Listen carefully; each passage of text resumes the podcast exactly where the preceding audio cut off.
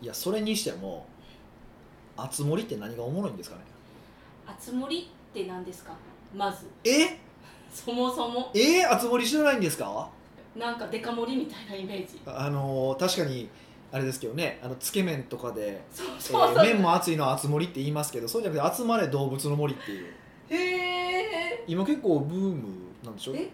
何をするやつなんですかえ何をする何するんですか何するかっていうとねわけわかんないんですよわけわからないってどういうことですかえわけわからないってどういうこといですやかなんかね突然無人島に住まされるんですよへえで無人島に住んでなんか木買ったりとか買うあ木あの狩るね買う芝刈りとかの狩る狩ったりとかして枝とか拾ったりとか石ひろ拾ったりとかして斧作ったりとかあうん網作ったりとかして虫捕まえたりとかするだけなんですよえ一人でですかうんそうそれでなんかネットで他の人とつながってその無人島どんどん開拓していくんですよそうやってはいねた例えばそのなんかリンゴ拾ってリンゴ売ったりとか魚釣って魚売ったりとか、えないしえはその魚で博博物館作った作ったりとかしてあの、まあ、要は村を拡村その無人島をこう自分の思い通りに拡張していくっていうゲームなんですけ ど全然魅力的に伝える気ないでしょいやでもねいやもうそうとしか伝えようがないんですよ何がおもろいんか全然分からへんしどういうゲームとも伝えられないんですけどじゃあなんでおもろくもないのにえヒデさんやってるってことでしょちょっとだけね1日15分とか ねえなんでやってるんですかいや全然面白くそうじゃないいやとり流あえずだからそのねその集まりがめっちゃ流行っとると行ってるんです流か行ってるんですよで流行っててそのだからその自分のその島にこうひろいろんな人を招いたりとかしてこう見せたりとかするみたいなんですけど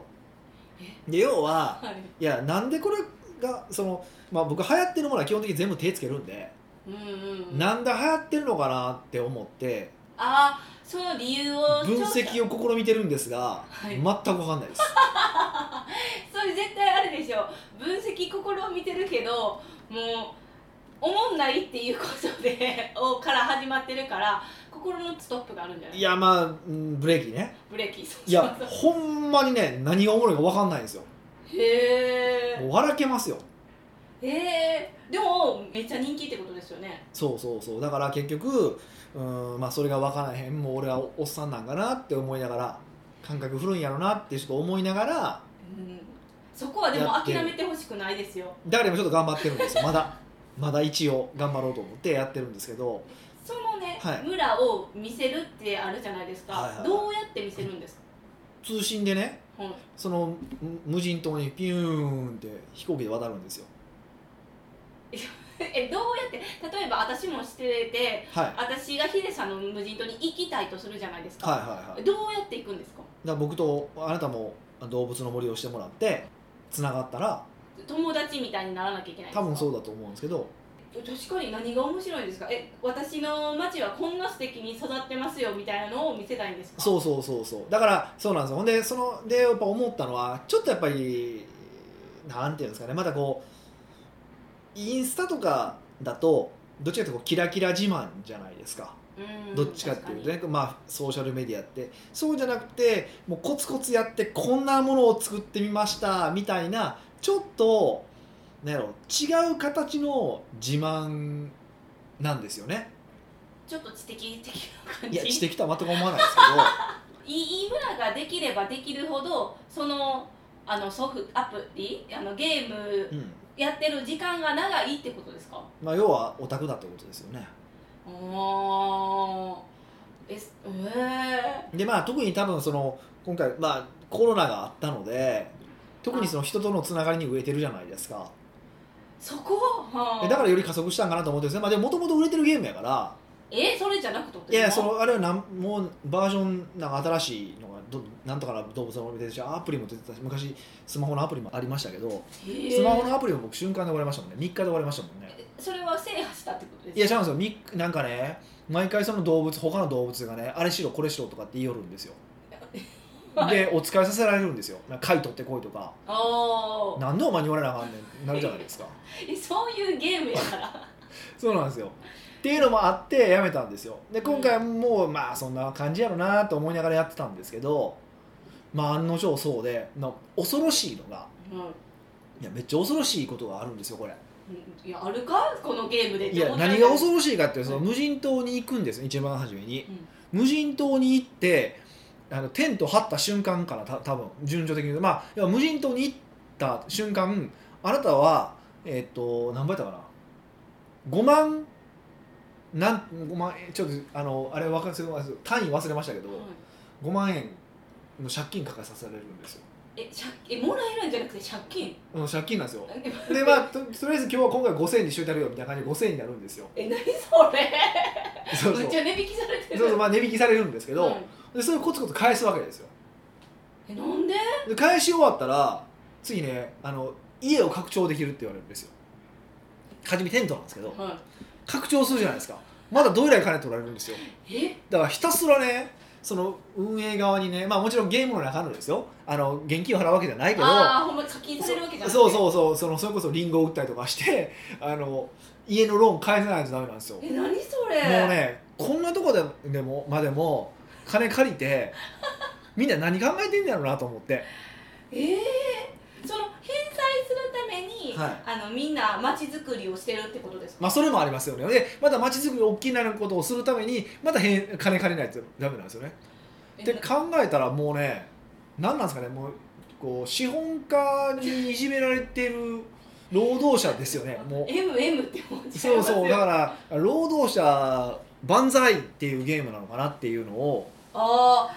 だからあの受けたんじゃないんですかあそうだいうっこてほとんどが労働者じゃないですかといやいや普通そうやったらいや普段辛いわけじゃないですか辛いいからゲームの中ぐらいはちょっと違うっておこうってだから格闘ゲームやるのは自分が弱いから格闘して強くなりたいわけじゃないですかその場だけでもっっていうふうに考えたらあんなゲームするやつの俺頭がもう意味がわからないですよね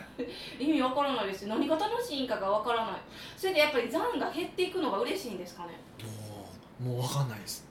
マジで全くわからないですいやーええいやでももう聞いてやろうとも思わないんですまあ僕も悪い多分悪いと思うんですよ僕ももうおもんないってから入ってるからあのすごいプレゼンテーションの適当な気もしなくはないんですけどにしてもおもんないんですよいやーいや一刻も早く解明してほしいのにしてなぜ流行っているのかいやほんまわかんないですよもうほんで面倒くさくてなんかあのなんか例えばその化石を発掘するじゃないは発掘もするんですよそれは運よく発掘するんですかあ発掘作業をして発掘中穴が開いてるんでその穴掘ったらはあの出てくるんですけど、はいで持っていくじゃないですかえ質屋さんみたいなとこなんかねそのねなんか生物学者のとこに持っていくんですよ、へーほんなら、あのー何かを鑑定してくれるんですよその化石をですよねそうなかん何かかん化石何の化石なのか鑑定してくれるんですよ、でその鑑定してくれた化石を、えーっとその人に寄贈すると博物館に置かれるんですけどはいいいじゃないですかいやそれはいいことなんですそれは別に全然構わないんですけど、どうせ何もなないから化石集めても何も起こらへんからねはいでなんですけどもう一個ずつこれ何だからご3個持ってるとするじゃないですかはい一個ずつこれ何ってやって、えーなんとかの骨です起動するとかってやらなダメなんですよ何やねんと思って三ついっぺんにできないそう俺と途中からやっと3ついっぺんにまでできるようになるんですけどあのその鑑定までは3ついっぺんにできるんですよで鑑定してえーいいな寄贈してほしいなみたいなことを言いよるんですよそのフクロウの館長がで寄贈するっていうのをもう一回しないといけないんですよもう一緒にせやボケーってなるんですよいやそれはコミュニケーションですよいやいやいやいやいやいやそれは少なくともいや寄贈してほしいなって言った時に寄贈しますかイエスとかノーとかね、うんなればいいのにもう一回寄贈するっていうボタンを押さないと寄贈の話にならないんですよいやいやもう何してんねんと起動しない人もじゃあ中にはいるってこといでやすいかてるでそれっていノーっていう表記してあげていいじゃないですかもうねあのねユーザビリティのっていうの悪さもねもう腹立ってきて。何でもそうやって分かりやすくするのも良くないってことじゃないですかいやもうほんまあれはもう腹立つわと思って実際何日続いてるんですかうんと1週間弱1週間弱でどこまで反映できたんですかヒデさんの無人島はええっとテントが普通の家になってじゃあ変えたんですねそこまでやってそうだから言え喋れんねん確かに確かに博物館が建ったぐらいへえで今なんか何かを作らなあかんとかっていう話になってそうお題が出てくるってことなんですよねお題も出てきますよで何か作らなあかんって言われて、えっと、木材硬い木材と柔らかい木材と普通の木材があるんですけど柔らかい木材と硬い木材を30個ずつと鉄鉱石を30個持ってこいといい言わ言われたんですよはで硬い木材と柔らかい木材もうめっちゃ木生えてるからガンガン切ったら木1個切るたびに3個出てくるんですいよああでまあ、でもアトランダムにその硬い柔らかい普通が出てくるんですけど、まあ、切ったら出てくるわけですよ、で渡せるんですけど鉄鉱石はなかなか出てこないんですよいやどこにあるんですでか鉄鉱石をたまに石があるんですよ大きい石があるんですよ、はいでその大きい石を、えっとまずリンゴを食べてリンゴを食べてからおどり叩くんですよそうするとその石がバーンと割れるんですよえリンゴを食べなきゃ割れそうリンゴゴを食べたら力がもりもり湧くからそれでバーンって割れるんですよちょっと面白くなってきたそうなんですよでなのでこうね石見つけるじゃないですか石を見つけたらリンゴを食べる斧を持つ叩くなんですよ、うーん3手かかるんですよえめっちゃめんどくさくないですかいやそれがゲームなんですよしかもはいあの木はめっちゃあるんですよ石全然落ちてないんですよ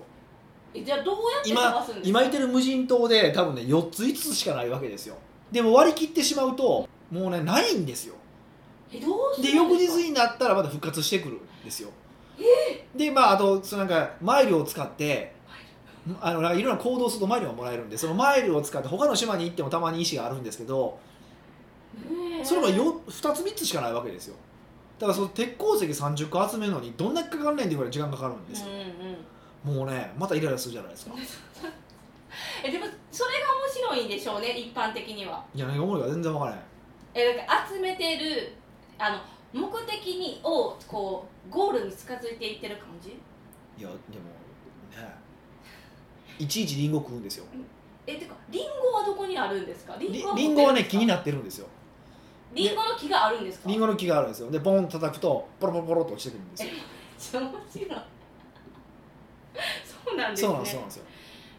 でそもそもこの、えー、とゲームの集め「集まれ森の動物」ど動物の森ね動物のは森い」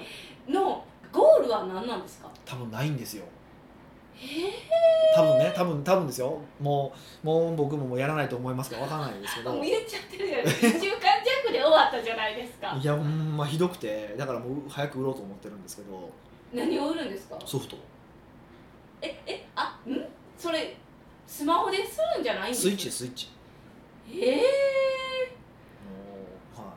いー、いやまあまあ売ってもいいけど1週間弱しか持たなかったんですねそうだゴールがないゲームが最近多いんですよねうーん他にも例えば、えっと、スプラトゥーンっていうゲーム知ってますこれもスイッチだであるんですけど結構流行ってるんですけどまあななんなんですかねあのーまあいろんな武器を持ってるんですけどあの絵の具を吐き出す吐き出すんですよ絵の具を吐き出すはい、うんあじゃあ絵が描けるってことですいかや絵が描けるんじゃなくてなんていうんですかねまあまあなんかいろんなパターンがあるんですけどねまあなんかプチュプチュプチュって出るのとかあのローラーとかもあるんですけど、はいまあ要はその陣取りゲームなんですよへー赤チームと青チームに分かれてその自分の青色に全部こうどれだけこう塗時間内に塗っていけるかみたいなゲームなんですよ、それだけなんですよはいでそれも何かっていうとまあ一応それはねなんか一応ステージがあってとかってもあるんですけど基本メインは他のその知らない人とかとオンラインで対戦するっていうゲームなんですよねえー、どうどうやって対戦するんですでかその色の塗り合いっこですよ5対5え3対34対4やったと思うんですけど確か覚えてないですけどで陣営組んで戦うんですけどそれってはいなんていうかなんていうんですか作戦とかあるんでいすやもかちろんそんなんはありますけどねそのよ例えば4チームに分かれあ 4, 4 4になった時に、はいあの自分が知らない人と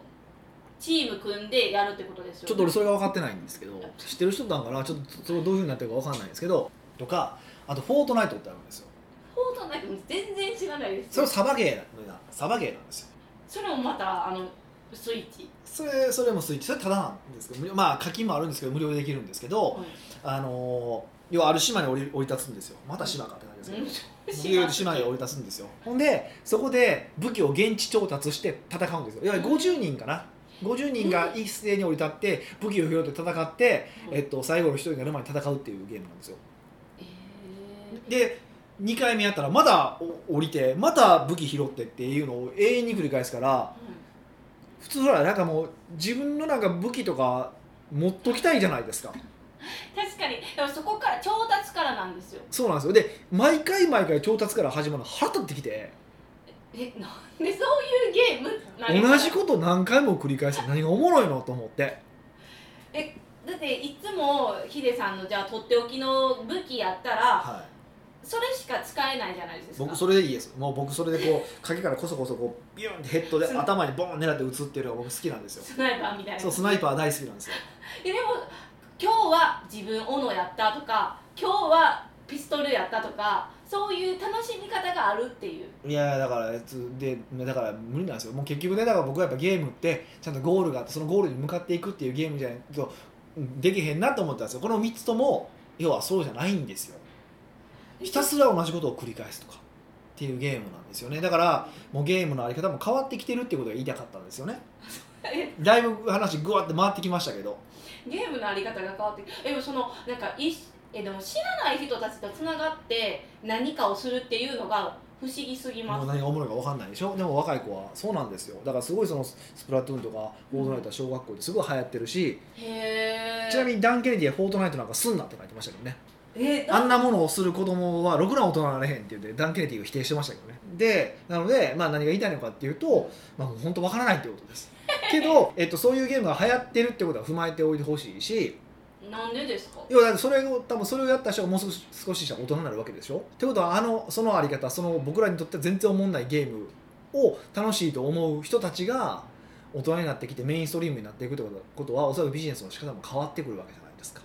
ええっていうのはちょっと意識しておいてほしいなとだからどういうふうに変わるかっていうのはここではまああえて言わないですけどもう時間もないしね言わないですけどちょっとね、あのまあ、ぜひだからそういう意味では思んないんですけど一回体験してもらうってことはすごく大事かなっていうふうに思います北岡秀樹の奥越えポッドキャスト奥越えポッドキャストは仕事だけじゃない人生を味わい尽くしたい社長を応援します改めまして北岡ですミカですはい今回のご質問は今回のご質問は、はいお客さんからのなんていうんですか相談みたいなのが同じような相談が多いなって思ったんではいちょっとヒデさんに聞こうかなと思ったんですけどそうなんですね代弁してあなるほ どなんか前回もそうでしたよねそうなんですよ、はいやっぱいいポジションにいるでしょ、まあいろんなお客さんの話聞い一番聞いてます からね僕らも聞いてますからねはいそういうやつだからはい今あの緊急事態宣言明けたじゃないですか、まあそうですね一応はねはいだから今後ビジネスどうしていけばいいのっていうのがはいよく聞く質問だしはいそのセミナーとかもいつから開催したらいいのとかあるじゃないですか、はいはいはいはいそういう解除されたからどうしたらいいって、あーなるほどねうどうなんでしょうねん、でもはっきり答えが欲しいです えこうしてくださいこうしていいよって言ってほしいで厳しいこと言う なすもう答えが欲しいいやでもま僕はずいやもう言えることは予測不能だってことですよねえいやだからいつ第2波が来るかわからないわけで例えばこの間韓国いきなり第2波来たじゃないですかえねえまああここ国民性もあると思いますけどものすごいやっぱ不用意な国民性はあるから ひどいひいどいやひどくはないだってもうなんかねわしら勝利者やでみたいな感じのスタンスやったら速攻ヒューンってなったじゃないですかみんなでまあ、あれ国民性ちょっとあると思うんですけどそれちょっと置いといてもでもあれは別に何やろ韓国だからどうこうとかじゃなくてやっぱりあれはどこでもあり得る話でで日本もそうですしこの間北九州でもちょっと同じ感じになってたりとかするじゃないですかあれなんで北九州だけすごい地名出すんやろって思ったんですけど北九州市やから分かりやすいからじゃないですえかもうなんていうか今まで東京都とかあー大阪府って言ってどるんだのにけ絞るねんってことですかそうなんですよえなんかへああなるほどその見方はあるかもしれませ北ん九ね州市って北九州の人めっちゃかわいそうって思っちゃったんですけど、まあ、でもいねきな多り分これからそういうふうになっていくんじゃないですかもっとより細かピくンポイント細かくなっていくクラスターが起こるところがこう細かくなってだもう今減っていったから次クラスターが追いやすくなってるわけじゃないですか。うーんということは、えっと、より細かくピンポイントでクラスターここのクラスターここら辺が危ないってなると要はその例えば緊急事態宣言じゃないけどちょっと自粛してくださいねっていうところをピンポイントにできるじゃないですか。うんだから経済的なダメージは小さくするようには、まあ、持ってるかもしれないですねそれは分かんないですけど。へーでまあまあそっちを置いといてえっとまあだからでも何起こるか分かんないですよこれからでいくとまあ多分普通に考えて普通に考えて年内はもう緊急事態宣言が起こってると思っとくぐらいでいいと思いますよええー、予想外の答えなんですけど、あそうなんですかはい、なんもうか開けた気満々やなんかみんな開けた気気満々の方多いですよねそうこの2か月間頑張ったもんっいてや喉元過ぎればファーラウェイ ですよほんまそういういや分からへんけどファラウェイはどういうピハッピーにハッピーじゃハッピーじゃないですけどだからそうそうねあの本当そうですよえなじゃあ今までの2か月間何やってんって思うじゃないいですやかもちろんだからあのうまくいくかもしれませんよこのまんまもううねうまく付き合っていけるかもしれねこの感じで付き付き合っていけるかもしれないけどまあそうじゃないっていうふうに思っとく方が経営者としてはね、んまあ確かに、うん、で今回はまあなんとかしのげたっていう方も多いと思いますけどこれから同じようなことが起こったら多分キャッシュが足りないってことも起こるでしょうから、はい、まあ、まずはやっぱりキャッシュをちゃんと算段今のうちにね落ち着いた時こそキャッシュをしっかりと算段しておくサンタちゃんと準備しておくっうんていうことはやっぱり一番大事だなって思いますし、うん、でせっかくまあうまくね今お客さんがなんていうかなこうもうお金使いたいモードになってるわけじゃないですか確かにちょっと若干ありますよねあれじゃないですか。はいってことは今その意味で言うとこう、まあ、ちょっと短い期間ですよプチバブルが来てるから。このプチバブルで、まあ、早くうんなんとかこう取り込めないかってことは考えるってことですねうんこれはやっぱ大事ですよねでもやっぱりうーん我々最悪のことを考えないといけないから、まあ、今年いっぱいは少なくとも厳しいよねって見ておいてやっぱりなるべくそのミニマムに固定費とかミニマムにしておくってことは大事だなと思ってます、ううんん年内って言いますけどあと半年ありますよそうですね結構長くないですかあの本当は僕2年ぐらいと思ってますけどえうとりあえず年内はちゃんと見ておきましょうねっていう感じのスタンスどっちかというとーんだって結局ワクチンができないととかって話でしょでワクチンができたとしてはもうそれが多くの人に行き渡らないといけないわけですから、まあ、今のスタンスでいくとですようだったらそれをなるそれを考えると12年かかるって考えてもいいと思うし、んへえうん、つただコロナがのワクチンができたとしても、はいはいうんなんていうんですかまたなんか第3のコロナみたいなよく分からへんウイルスとかが来た ら第3のコロナって第2のコロナはあるん ですかないけ今現第3に飛ばしたんですね確かにえ意味数字には意味がないんですけ あそどう、まあ、次の、うん、違うそうまた違うねウイルスなんか X とか出てきたらえまたこういうことが起こるいやまあウイルス X の可能性もあるしそれ以外の可能性もあるしそれは分かんないです戦争が起こるかもしれないし地震が起こるかもしれないし火山が噴火するかもしれないしそれは分かんないですよねえ今までがすごい幸せやったみたいなそうやっても結局やることって簡単でキャッシュをいっぱい積んでおくことそして固定費はちゃんと使わないこと、まあ、これじゃないですか基本は、うーまんあ、まずまずこれは絶対ってことですよねでプラス、えっと、ちゃんとお客さんとの関係性を構築しておくことうでしょんはいってことは結局ビジネスで当たり前のことをしとけばしとけばしときましょうっていうことしかないんですよね正直うーんでここに合わせて何かこう新しいことをやろうっていうふうにやる方も多いんですけど本当新しいことってうまくいかないですからねうまくいく確率の方が低いですからねねなんか前の質問でありましたよね、うんだからその時こそですもうそうそうだから基本的には結局そのコロナが明けたから明けてないから関係ないけど明けてないつもりで、まあ、もちろんあのバプチバブルに乗っかるっていう意味では明けてるから時勢を見てちゃんとガーッとこう行動してとりあえず今買ってもらえるうちに買ってもらってキャッシュを貯め込むってことは大事なんですけどでも基本はコロナのつもうまだ続いてるっていうつもりで財布の紐は締めて自分の財布を自分そうそうそう行動するってのは大事ですよねここで浮かれてたらあかんってことですうんここで浮かれてる人と財布の紐を締められる人でやっぱ差は出るやろうなって思ってますね僕はうーんビジネスはもうなんて言ったらいいんですかねもう本調子でやっていってもいいんですかね本調子っていうのは何をもって本調子というかによりますけどだからその基本的なことを見直すっていう意味いう意味では、えっと、それはもう今特にお客さんが動いてくれてるうちにしっかりと見直して作り構築し直したいですよねうんで本当にもう基本的な話ですリピートを増やすにはどうすればいいのか単価を増やせばいいのかどんな話なのかってもう散々多分僕の話を聞いてたらもうへわって思ってることもうその耳にタコができるその上にタコできるわみたいなどんだけ話そうそうその話こそそういう話こそ今やってほしいんですよここで新しいことに取り組むとかっていうのはあんまり賢くないもし新しいことに取り組むんであればもうドラスティックに全く違うことに取り組むぐらいえのつもりでしかもも失敗する可能性が高いで理解した上でやれるやれるかどうかですねまあやりたくないですねそれやったら、まあそれはねどっちで取るかタイプにもよると思いますけどでも普通のビジネスをしているんであれば多分その基本的なことを見直すっていう全然思んないことですよねうでプラスまあ当然当分はあの直接会えないっていうことも起こり起こり得るわけだから、まあ、今はちょっとまだ会えやすくなってますけどまた会えないってことも起こるわけだからその会えない時にどういうふうにすれば売り上げがそれでも立つのかっていうことを考える必要はありますよね。んうん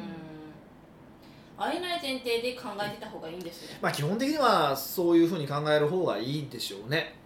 う、うんんは例えば今セミナーとかってセミナー種類やっぱ会場じゃないですか、はいはい対面の方がいいって体感的には感じるんですけそうどですね。ズームのセミナーとかもあるじゃないですか、はいはいはい。緊急事態宣言が明けたからもう会場の方がいいんかなとも思ったんですけどそういうのはどうすまるあ、僕も会場基本的には会場にしたいなって思ってますけどちょっと大規模なのはちょっとせしないでおこうと思ってるし例えば突然「あダメ!」ってなる可能性もあるじゃないですかまた「ストップ!」ってなるかもしれないじゃないですか。っはいていうことを考えるとまた中止しましたって連絡したりとかして厄介だから、まあ、10人20人ぐらいのサイズ感でうんちょっと大きめの会場を借りてやろうかなとは思ってますけどねその辺はだからどういうふうにその自分のところのそのリソースと考えてリスクとリターン考えてどこまでやるのかっていうのはそれぞれの方の線だと思いますけどね。うんヒデさんはズームセミナーは取り入れるんですかまあ、今でもちょっと Zoom とかであの会員さん向けにはね、うん奥越アカデミーの会員さんとかでやらせてもらってますけど、まあ、あれはあれでやあのやってもいいかなと思うところもありますし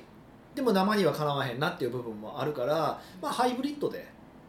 うんやっていきたいなと思って、まあ、うちはでもどっちかっていうと比較的そういうのやりやすいビジネスじゃないですか。えっとみんなが IT 系詳しいからってことですかじゃなくてそのなんていうんですかその Zoom とかと相性がいいビジネスじゃないですかこれが飲食店とかだったらまたちょっと違うわけでしょ確かにズーム使えたとてみたいな、そうそうそうそうそうじゃないですかはい、でもまあこれ言っていいのかあかんのか正直わかんないんですけど、ええなんでまあでもまあ別に個人名あの個別の名前をお出しするわけじゃないから大丈夫だと思いますけど結局このコロナの中でも全然客数減らさずにやってるビジネスあの飲食店もあるんですよえー、え会員うんなんやろやっぱり味が美味しいからとかそういう系ですかいやだか有ら名例えはば例えばさ会員制になってって泣いててすごい行列ができてるといでもちろんキャンセルは出るわけコロナ嫌だからってキャンセルする人もいてるますけど一方で別にコロナが気にしないよっていう人もいてるわけじゃないですかうん、確かにでそういうキャンセル待ちであの今日2席空いてますけどって言ったらパッて埋まっちゃうわけですよねそういうお店ってへえじゃあその飲食店はキャンセル待ちの予約も取ってたりするってことですよねだからあのキャンセル待ちを取ってたわけではないのの取ってるわけではないんですけどちゃんとお客さんの LINE とかをもらって LINE の、へえでちゃんと一斉に連絡できるようにしてやったりとかしてるわけですよ、うーんうん、でお客さんも並んでるのを知ってるわけだから、まあ、ある意味コロナがチャンスと思って行く人もいてるわけですよコロナがチャンス普段なら予約取れない店が取れるようになるわけですからチャンスだって思う人もいてるわけじゃないですかそれはメンタリティの差ですよねうんでそれがいいか悪いかとかって判断はもちろんその売ってる側の飲食店の問題、ね、言い悪いもあるしお客さん自身の言い悪いもあるから僕自身はそれはあの判断しないしそれは聞いてる方がそれぞれ自分のモラルっていうのがあると思うから線はあると思うからそれで判断してほしいんですけどうんでもそれで考えるとあのねなんかいろいろやりようはあるんじゃないのって少なくともお客さんとの連絡先をちゃんと取っておくっていうのは大事かなって思うんですよ、飲食店で取っとくのも大事です、まあ、飲食店だけじゃなくてねはいやだから僕すごい思うことがあって不思議だなって思うのがあるんですけど何かっていうとあのカラオケボックスが閉まってたじゃないです閉めさせられてたじゃないですかまあだってあれ三密、 3密でしょいやでもね確かに3密ではあるんですけどカラオケって不特定多数ではないじゃないですか特定多数えっ、と仲のいい何人かで特定多数じゃないですかまあまあまあでまあまあ人数制限とかすればいいと思うんですけど例えば5人で行きましたその5人全員知り合いですよねはい例えばこの中の1人がだからコロナになりました他の4人すぐ特定できるじゃないですか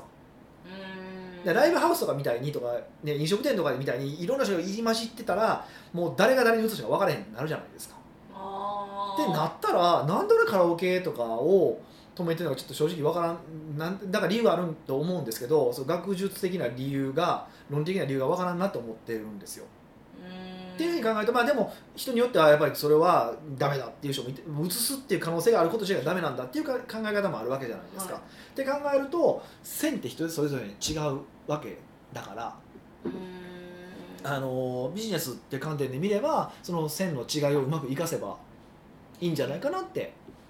むちゃくちゃ考えなきゃいけないですね自分の職業とそのボーダーラインみたいなそうそうそうだからまあそれはでもそれぞれのねあの価値観ってあるから、うんそのそれぞれの価値観でやってもらえればいいと思うしそれがあかんことと全全然僕は思わないですしねううんん頑張れば抜け道って言ったらダメですけどそういうのはあるはずそうそうだからそういう意味で言うとその飲食店でも例えばね不特定多数でうん5人6人はあかんけど例えば1日1組だけ取りますという方法もできるわけじゃないですか、まあ、その場合単価上げないといけないとかいろいろあるんでしょうけど、そうですねうんでもそういうことはできるわけじゃないですか確かにっていうなんか施策はありまそうすそうねいうふうにやれば不特定多数にはならないわけだから、うんえーやりようはあると思うのであと個室だけ使うとかねうーんっていうふうに考えればちょっとまあねこうか当分はコロナと付き合ってビジネスをしていかないといけない、まあ、ウィズコロナって言いか言われ方してますけど、はい付き合わないといけないわけだから、うんまあ、ちょっとそのうんコロナがあるものとして考えた時に、まあ、もちろん今はなんかないことになってるからうん好きなようにやればいいんでしょうある程度好きなようにやればいいんでしょうけどあの今後またねなんか戻っね、ぶり返しが第2波第3波が来た時もどういうふうに付き合っていくのかっていうことをこの落ち着いてる今のうちにうんスタンスを考えるでこの落ち着いてる時に考えるスタンスが大事なんですよ慌ててやばいってなった時に考えた意思決定ってやっぱちょっとブレてたりとかおかしかったりするんですよあー焦ってるからですかそうそうやっぱ心が焦るからだから今一息ついたからこそ今度コロナの時にこう、まあ、例えば緊急事態宣言が同じように出た時にどうするんだろうかっていうふうに考えてもらう方が今うん、今考えるのがやっぱいいかな、まあ、ちょっとまだコロナのその印象もまだまだ開けてないと思うんではい現実感あるうちにねちょっとねあの考えてもらうのがやっぱり一番今このみんな聞いてる方にうんやっていただきたいことかなと思います、うんうんまあみんなのペースでやっていくのとやっぱコロナはまだ収束してないから、うんウィズコロナで対策を考えることまあもうそれしかないですよねもう本当ね、まあ、少なくとも第第2波第3波来なければ嬉しいですけど、うんまあ、来るものと思っておかないといけないってことでしょうねなんかシビアですねシビアですね いやシビアですよ本当シビアな時代が来ましたよ、はいねもっとハッピーになんか頑張ってこうみたいな感じでいきたいんですけどなんまあ、かそういうわけにいかないですからね そうそうそうそうはいなんでまあ皆さん考えてくださいとはいいうことで、そうですねはい。奥越ポッドキャストではビジネスの質問から個人的な質問まで幅広い質問をお待ちしております質問を採用された方には素敵なプレゼントを差し上げておりますのでどしどし質問をしてくださいはいというわけでまた来週お会いしましょう